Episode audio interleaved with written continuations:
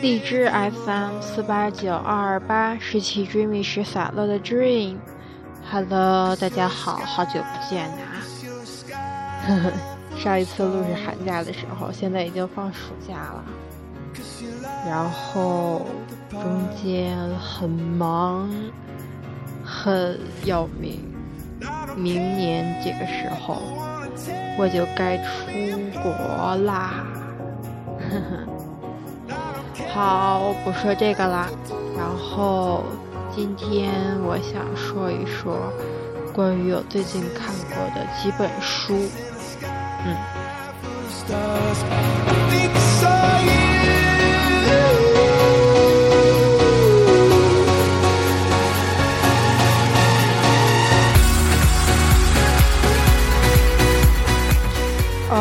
最近看小说比较多，然后看的最多的是东野圭吾的推理小说。然后大家都知道东野圭吾是日本推理小说之王，然后他的成名作是《放学后》，他的巅峰作是《白夜行》，然后最近新推出来一本书叫《杂货铺解忧》啊，《杂货解忧铺》，就是。对，内容记得比较清楚，但是，对杂货解忧店我错了。然后，那个，那个就是我看完之后，就是讲的是一个，那个，就是三个小偷，然后就是去，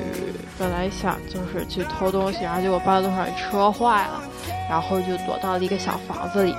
然后那个小房子叫浪野杂货店。然后，所以那个以前开这个店的那个老爷爷，就是到后来他就是帮周围人去解决烦恼，就是有那个牛奶箱嘛，就是大家可以把问题投在牛奶箱里，然后帮他，然后他会回信在另一个报纸箱里面回信，就是这个样子。然后其中剧情就是。那一段新开始就是，本来以为是，就是小偷，就是在这个屋子里面，然后代替就是时光穿越，然后代替那个老爷爷去给他们这些当时的人写那个那个就是杂货信，然后但是就是到最后就是文章里面所有的人物都可以串到一块儿，就是到最后如果你要是不拿出来，就是那么一。写出来一个人物关系图，就是觉得就是一张网一样，真的不愧是写推理小说的人。然后，对，看上去就是看看完之后觉得挺温馨的，然后挺治愈的。然后最后最近其实看的最多的是东野圭吾的那个《白夜行》，《白夜行》大家都知道是他的巅峰之作。然后其中的故事真的是荡气回肠，然后，对，大家都知道，推理小说是不能剧透的，但是就是如果要是想看这本书的话，一定要记着，千万不要去查百度百科。我看了这本书，就是看了一半的时候，觉得有点看不下去了嘛，然后就是太厚了，就想看一眼那个，就是。啊、呃，百度百科上就是简介之类的，然后就上百度百科查，然后自己本来也不想被剧透，然后但是呢，我没有料到百度百科的第一句话就已经给我剧透干净了，真的是一点儿都不剩，我当时整个人就快炸了，所以千万不要去看百度百科以及去贴吧看各种的，定要，而且就是看《白夜行》嘛，它有那个，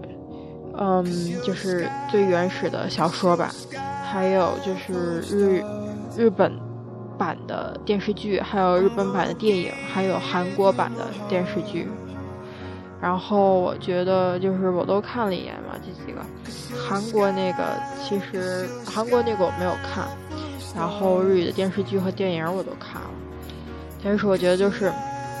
不管哪一种，就是电影也好，电视剧也好，就是它那个在银幕上面给你展示的那些剧情，就是还是不够，太太窄了。就是真正的剧情，就是它好多里面书里面原本有的东西，就是电视和电影就根本就无法展现出来。这就是文字的力量，对吧？然后，如果要是就是想看白夜行的话，就是千万不要只看，就是还没有看小说就去看电影或者电视剧，因为首先它里面情节不足，你看的话也会看的就是云里雾里的，就是很难受，并不知道什么意思。然后，关键是你看完了之后。你也知道多多少少发生了什么事儿，也就后面就被剧透干净了。你看小说就一点吸引力也没有了，就是这样。所以一定要先看完小说再去看那些，才能看懂。真中间真的跳了很多剧情。其实我觉得电影版还是比较还原，电视剧版有点往感情路线走了。但是其实我这个东野圭吾肯定不是要写感情这个问题，因为太浅了。它那个里面要展现的东西远比就是爱情就是要多得多得多，然后呢，最近还看了几本就是那个那个那个管理时间的那那本那那个书，然后有一本书叫《番茄工作图解》，还有一本书叫《意志力》，这两本书我都没有看完。然后只开了个头，然后意志力倒是看完了一半儿。对，你问我这么闲怎么看那么多书啊？是最近坐地铁比较多嘛？哎，就是上地铁就是把包往前一放，防止偷，然后拿本书出来，然后就是时间就过去了。就是也不是不想玩手机啊，但是就是。手机第一个就是每次我坐地铁那个时间都没电了，第二个就是地铁上也没信号。扯远了，扯远了。啊，番茄工作法图解，我觉得就是它给了你一种管理时间的方式，然后是拿一个番茄钟，是二十五分钟一停，二十五分钟一停的。但是我觉得这个并不适用于所有人，因为学习就是它这个是适用于我觉我个人认为。它是适用于那个就是白领啊，或者就是干工作的人，就是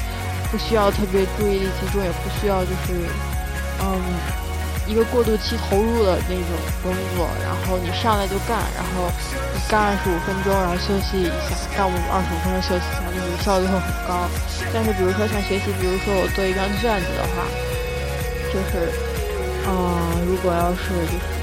二十五分钟，你刚做二十五分钟，好不容易就是开始投入一下，然后他给你停了，然后再休息回来再做，就是没有之前就是效率那么高了，所以可以看一眼，然后里面全都是插画，然后也可以受一些启发。然后《意志力》这本书我真的觉得挺不错的，它从心理学的角度，还有就是就是科学的角度啊，然后。通过各种实验，然后就是各种发现，然后来就是就是来给告诉你，就是如何掌控自己，然后了解自己最好的状态，就是这样。然后比如说就是很科学的一些东西，比如说啊血液里面的葡萄糖啊，影响你的情绪和意志力啊之类的。然后他们在那里面就是管意志力，就是因为意志力也是要消耗能量的，然后里面会有大大量的例证去证明这个观点，我觉得真的是挺好的。看完之后就觉得就是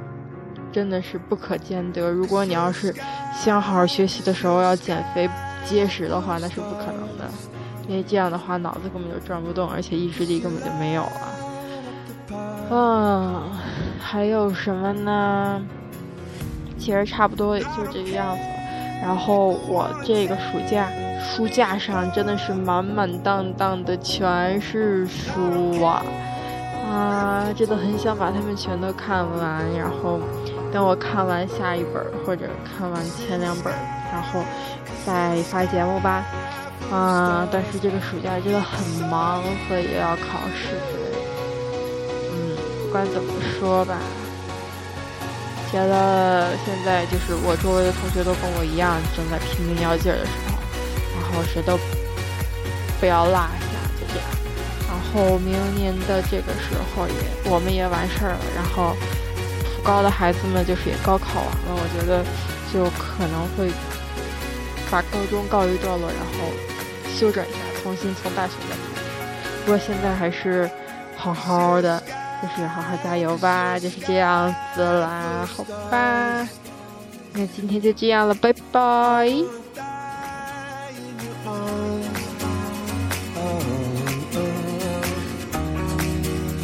get